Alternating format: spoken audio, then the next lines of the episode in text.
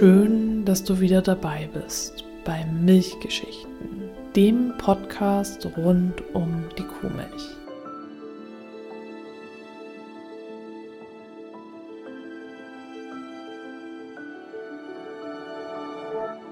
Ich bin Stefanie und in dieser Folge soll es erneut um die Milchwerbung der 1950er und 60er Jahre gehen, denn es gibt noch viel zu erzählen. Starten möchte ich mit einem Zitat von Otto Grube aus Dortmund, das ist ein Milchwerbefachmann, und er hat 1952 Folgendes gesagt. Zitat Anfang.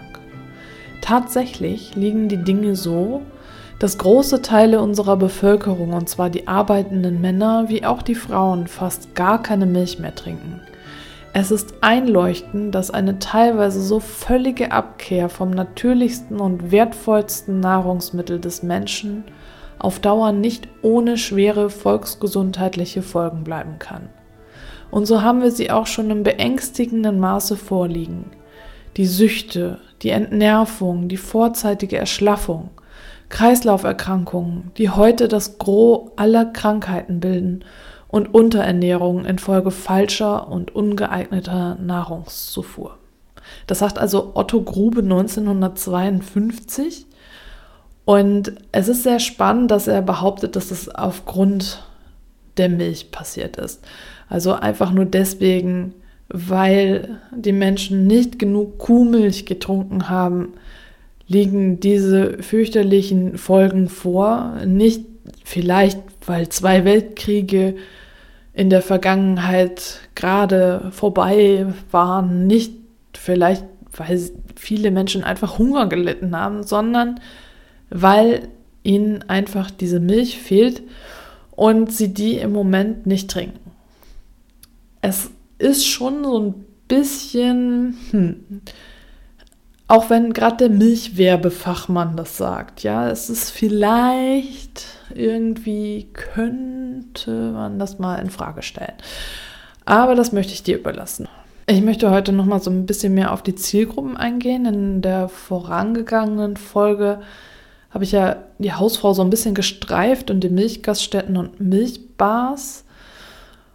Und auch die Schulmilch, wie gesagt, also die Folge zur Schulmilch, die kommt nochmal extra. Da muss ich einfach zu viel erzählen, als dass ich das jetzt hier mischen will.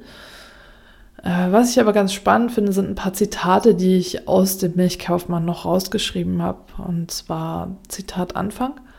Das richtige Milchtrinken will gelernt sein, damit die ganzen Vorzüge der Milch dem menschlichen Körper auch zugutekommen. Milch darf vor allen Dingen nicht zu kalt oder in großen Mengen schnell hinuntergeschluckt werden wie ein Glas Wasser oder Bier. Der langsame und schluckweise Genuss von Milch ist am besten durch die Benutzung eines Trinkhalmes gewährleistet. Zitat Ende. Ich finde das irgendwie so spannend und lustig, dass äh, damals einem noch beigebracht werden muss, wie man denn jetzt Milch trinkt, damit das auch wirklich also nahrhaft ist für den Körper. Und die, das ist so diese, ja, ich, mir fehlen hier eigentlich die Worte. Also so, hm, also wir sind ja Säugetiere und wir ja, kommen als Säugling zur Welt und wissen ganz intuitiv, wie das geht mit dem Milchtrinken. Äh, vielleicht weiß die Mutter das nicht sofort, aber das ist halt in unserem Überlebensmechanismus mit drin, dass wir wissen, wie Milch trinken geht.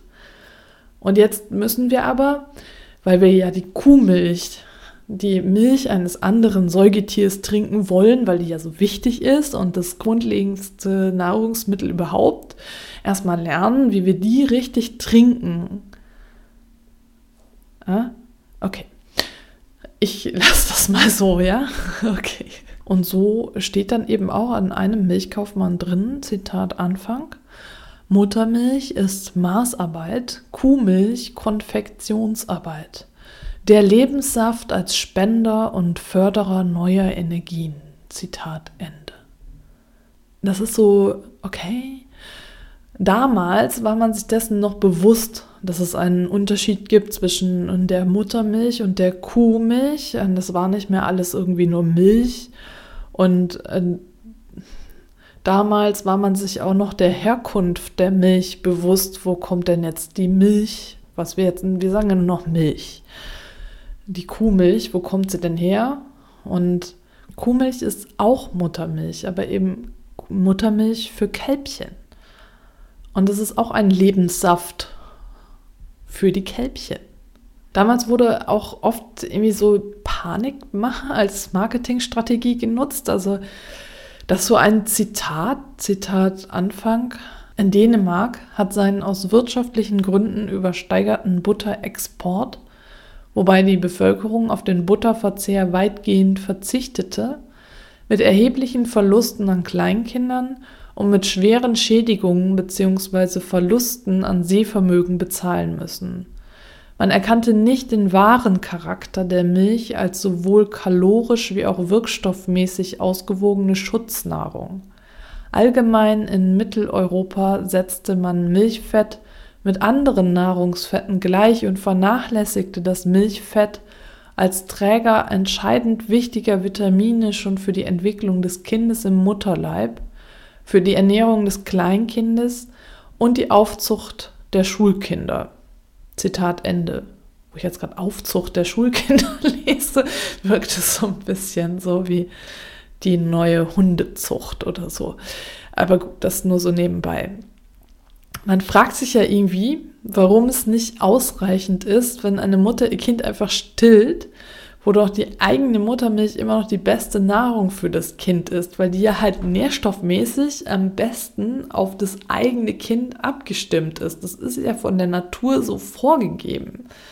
Und das ist irgendwie diese Panikmache da drin. Es ist heute ja genauso, äh, wenn du etwas liest über anti-vegan, ja, so dann, oh, da werden mangelernährte Kinder in die Notaufnahme eingeliefert. Und ja, natürlich, die sind bestimmt auch mangelernährt gewesen. Aber das hat doch nichts mit vegan zu tun. Und hier ist es jetzt genauso, dass gesagt wird, okay, die Dänen, die haben auf die Butter verzichtet. Und deswegen sind die Kleinkinder gestorben oder haben eben verschiedene Schädigungen. Das ist total krass, das so zu behaupten. Also das ist, die reden ja von einer Zeit oder schreiben hier von einer Zeit, in der ein Krieg geherrscht hat in Europa. In der ist, also Dänemark war ja beteiligt daran. Das, da ging es, den Dänen ging es genauso schlecht wie uns.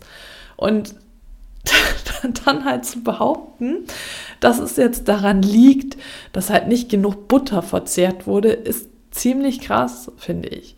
Und das ist so eine, eine, ähnliche Art der Panikmache wie heute eben, äh, wenn gesagt wird, boah, hier Eltern, die ihre Kinder vegan ernähren, das ist Kindesmisshandlung und so. Also genauso jetzt, okay, wenn du deinem Kind Butter vorenthältst oder wenn du selber halt als Mutter, als Schwangere keine Milch zu dir nimmst, dann, dann bist du selber schuld. So in der Art.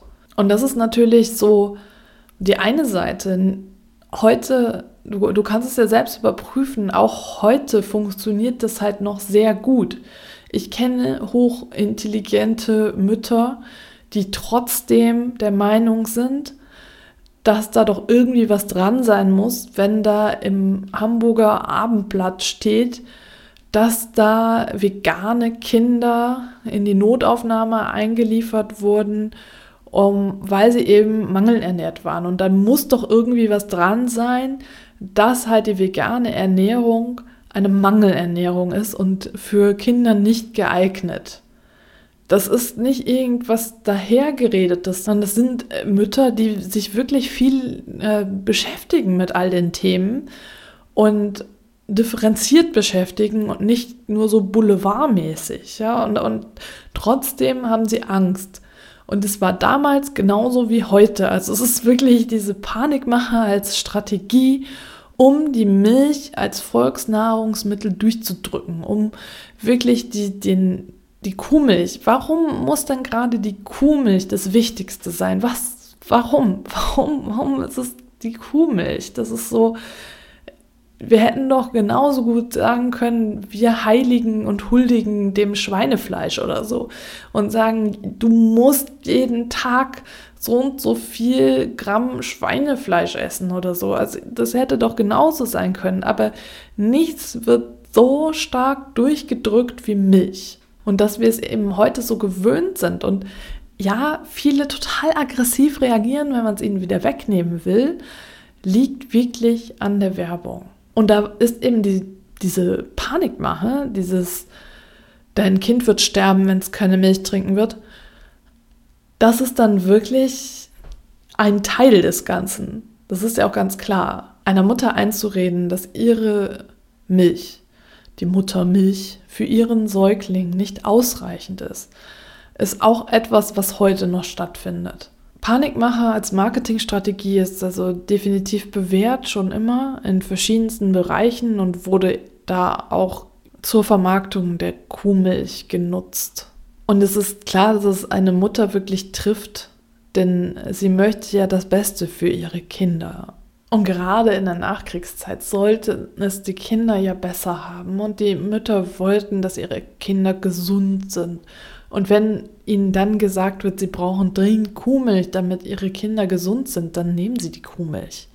Und dann ist es klar, dass die Kinder, die damals Kinder waren in der Nachkriegszeit, die heute unsere Eltern oder Großeltern sind, je nachdem wie alt du bist, damit dann wirklich aufgewachsen sind. Also es war ein Teil davon, weil ihre Eltern, also weil die damaligen Eltern in der Nachkriegszeit von der Milchwirtschaft über Wissenschaftler oder gekaufte Wissenschaftler dazu gedrängt wurden, dass Kuhmilch so gesund ist und sie mit Angst als Motivator dazu gebracht wurden, Milch zu kaufen und mehr Milch zu kaufen. Das war eine Strategie. Und dann gab es natürlich auch noch andere Strategien wie den Milchhaushaltskalender mit Firmeneindruck als Werbegeschenk, wo Rezepte, Ratschläge und Hinweise für die Hausfrau drin waren.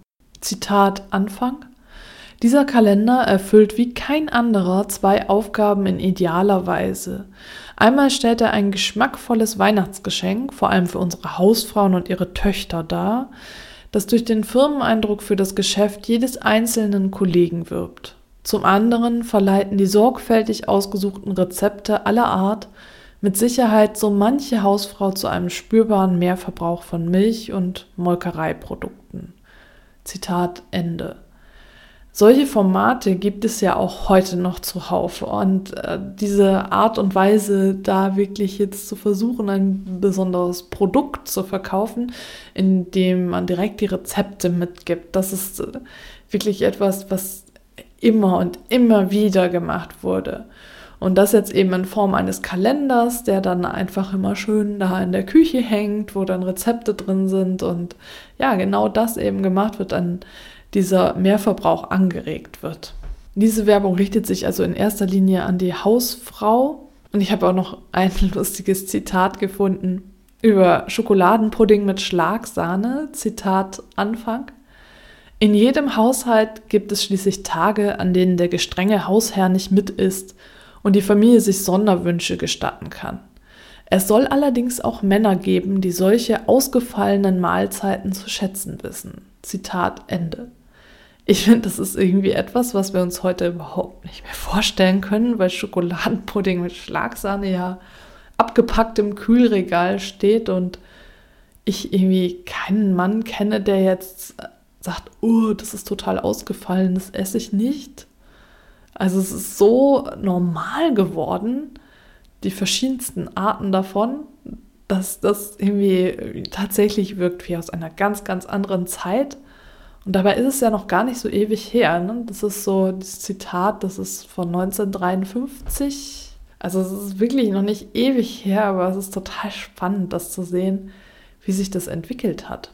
Und in den folgenden Episoden möchte ich dann nochmal weiter in die Tiefe gehen, was auch die verschiedenen Zielgruppen angeht und die verschiedenen Arten der Werbung und es wird natürlich noch eine Folge zur Schulmilch geben. Und ich freue mich, wenn du dann wieder mit dabei bist.